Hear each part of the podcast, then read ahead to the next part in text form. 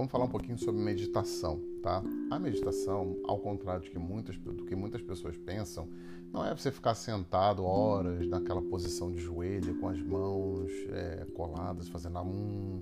Não se trata disso. Você pode meditar andando até. A meditar, meditar é equilibrar os pensamentos, o intervalo dos pensamentos. Meditar é importante, são técnicas de respiração que também desenvolve habilidade com a concentração né? e traz você para uma tranquilidade, um estado de calma e principalmente focar ali no presente. É uma, é, um, é uma tática, é uma, é uma técnica, né? é uma prática né? ancestral aí e que tem origem também na sociedade oriental.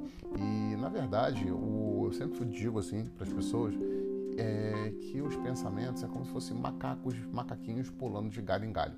Eles não param, eles estão o tempo inteiro pulando de galho em galho. O que acontece é que a meditação ela ajuda a acalmar o intervalo desses pensamentos, ou seja, o macaquinho ele acaba ficando mais tempo naquele galho ali, sabe? E você consegue focar em outras coisas sabe? Não fica vivendo tanto no passado e principalmente não fica vivendo tanto no futuro, tá? Então, quando você medita, você dá uma na mente. Então, são várias ferramentas de meditação, várias técnicas de respiração que você consegue lidar né, com estresse, com ansiedade, com pânico, principalmente. Tem técnicas maravilhosas para você controlar pânico, para você dormir antes de entrar numa reunião, enfim. Existem muitas questões, muitas mesmo, tá? Temos também as, as meditações guiadas, né? As meditações são maravilhosas. Existem vários instrumentos aí de meditações guiadas para tanto para iniciantes, ou até mesmo meditação para pessoas que estão é, um pouquinho mais avançadas, com técnicas mais avançadas, né?